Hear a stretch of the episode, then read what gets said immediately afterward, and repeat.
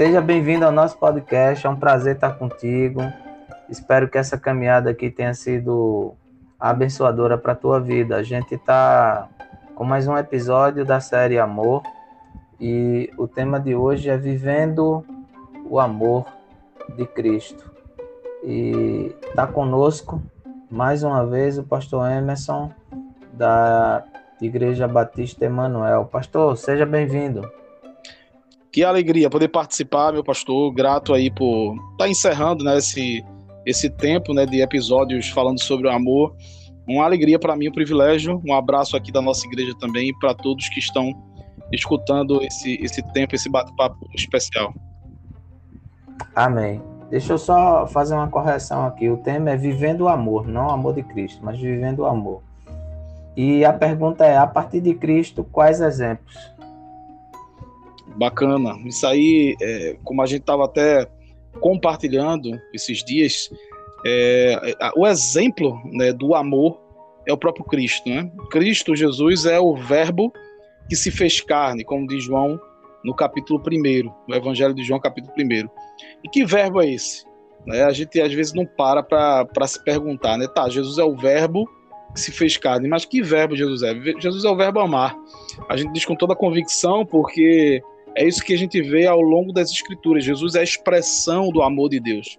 Jesus é o verbo amar. Jesus é, é o amor encarnado. É o amor na prática. Né? E, e o grande exemplo desse amor é a doação.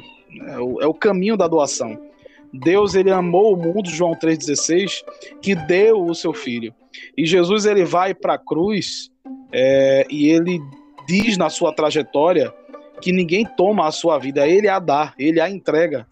Jesus é esse exemplo de doação. Ele vai até a cruz e se doa por nós.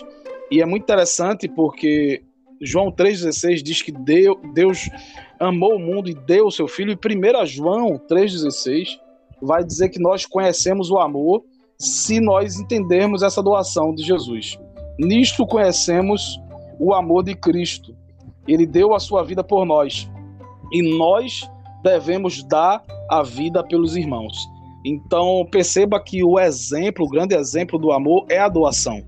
O viés do amor, o amor na prática é a doação, né? é poder se entregar. O Deus que entrega seu filho, o filho que se entrega para uma cruz e que nos convida a viver uma vida de doação constante. Então, o maior exemplo de amor, ah, se a gente pudesse trocar em miúdos, é de fato a doação.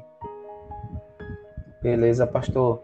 Pastor, é, muitas vezes, enquanto instituição, enquanto é, discípulo, a gente fica com um discurso muito arrumado, bem isso que, que você falou agora, e é, a, a, a expressão é essa mesmo, mas há uma diferença entre o discurso e a vivência, e a gente tinha conversado antes, e eu dei esse exemplo de a gente tá com um vizinho, um vizinho nosso, que está precisando da, do nosso auxílio, da nossa, da, do nosso apoio, e a gente diz, ó, vai na igreja, a igreja lá tem. Quando a gente poderia fazer, a gente empurra para a instituição igreja. Uhum, uhum. Como é que a gente trabalha isso? É, a gente tem esse grande problema. Eu até compartilhava isso há um tempo atrás, que essa é a grande lacuna. Tem até um livro que é intitulado A Grande Lacuna, é, essa grande lacuna na igreja é justamente esse, esse distanciamento ou esse abismo que há entre o discurso e a prática. É, se você pega Jesus pregando o Sermão do Monte, as pessoas estão maravilhadas e a expressão que brota ali daquele sermão é: as pessoas estão, estão maravilhadas porque Jesus ensina como quem tem autoridade. E a autoridade de Jesus era justamente o alinhamento do discurso com a prática. Jesus era aquilo que ele falava que era. Jesus fazia aquele, aquilo que ele dizia que ia fazer. Ah, Jesus ele, ele tinha autoridade para ensinar porque ele, era, ele alinhava, né? ele, não existia lacuna entre o seu discurso e, e a sua prática diária de vida. E a igreja, de uma forma geral, ela precisa é, é, diminuir ou até mesmo acabar com esse distanciamento do discurso com a prática. Né, você eu estava compartilhando com os irmãos na igreja ontem, nós estávamos servindo sopão, na segunda-feira a gente serve lá o jantar à comunidade, e a gente tem visto que o número de pessoas tem crescido, né? A, a cada dia tem chegado mais gente e mais gente. Mas a gente faz questão de estar tá lá.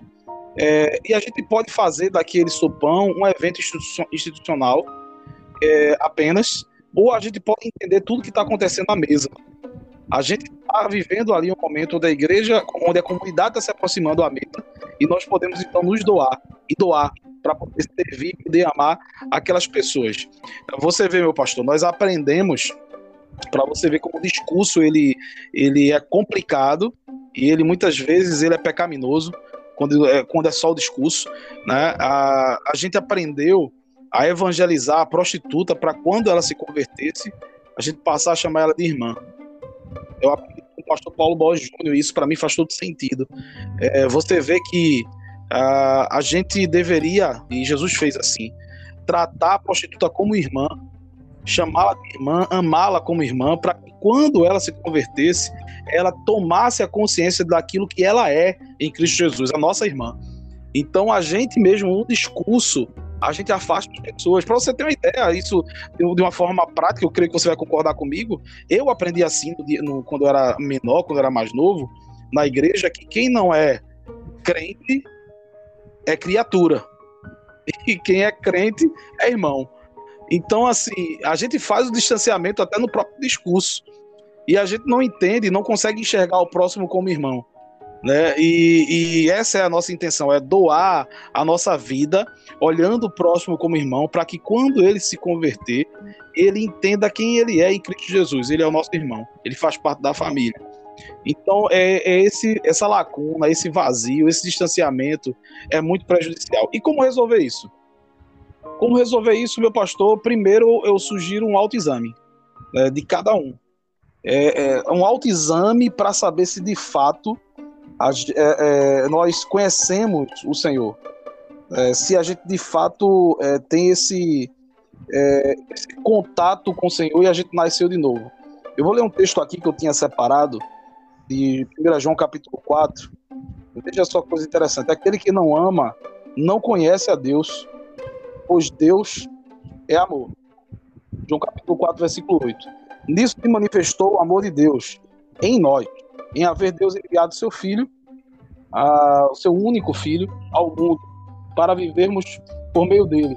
Nisto consiste o amor, não em que nós tenhamos amado a Deus, mas em que ele nos amou e enviou o seu Filho como propiciação pelos nossos pecados. Amados, se Deus de tal maneira nos amou, devemos nós também amar uns aos outros. Então você vê que é, é, no versículo 12 ele vai dizer: Ninguém jamais viu a Deus. Se amamos uns aos outros, Deus permanece em nós e o seu amor é em nós abençoado. Ou seja, ninguém consegue definir Deus como espírito, mas pelo amor a gente consegue ver a manifestação de Deus.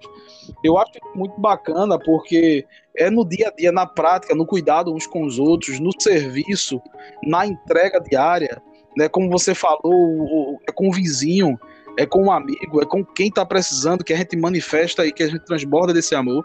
E se a gente vence a carne, a nossa carnalidade, nosso egoísmo, nosso egocentrismo, a gente consegue transbordar em amor, cuidando das pessoas, a gente pode afirmar com toda a convicção que nós conhecemos a Deus. Agora, quando a gente percorre um caminho de egoísmo, egocentrismo, quando a minha agenda é sempre aquela, aquilo que está em torno do meu umbigo, aquilo que eu quero para mim, quando a gente não está nem aí para o que está acontecendo com as pessoas ao nosso redor, pode ter convicção de que é necessário um novo nascimento para que se conheça o verdadeiro amor de Cristo. Amém. Acabei de me converter, velho. eu também. Eu levantei a mão aqui. Bem, aí, aí para os batistas que, que estão nos ouvindo, tá vendo? A gente se converteu agora. Bem, pastor, brigadão pela, pela, pelo apoio, é, brigadão pelas palavras. E a você que está nos ouvindo aí, eu espero que esse podcast te ajude a refletir, a pensar um pouquinho mais sobre o tema. Amém, que bênção, que bênção. Eu que agradeço ter participado por esse, desse tempo aí tão, tão especial tão simples, né? Um bate-papo tão bacana, tão simples, mas é, é, ao redor da palavra e a palavra vai é, nos alimentando, nos fortalecendo. Que o Senhor derrame o seu amor sobre cada um de nós, que a gente aprenda a transbordar dele o tempo todo. Amém. Amém. Até a próxima. Tchau, tchau, pessoal.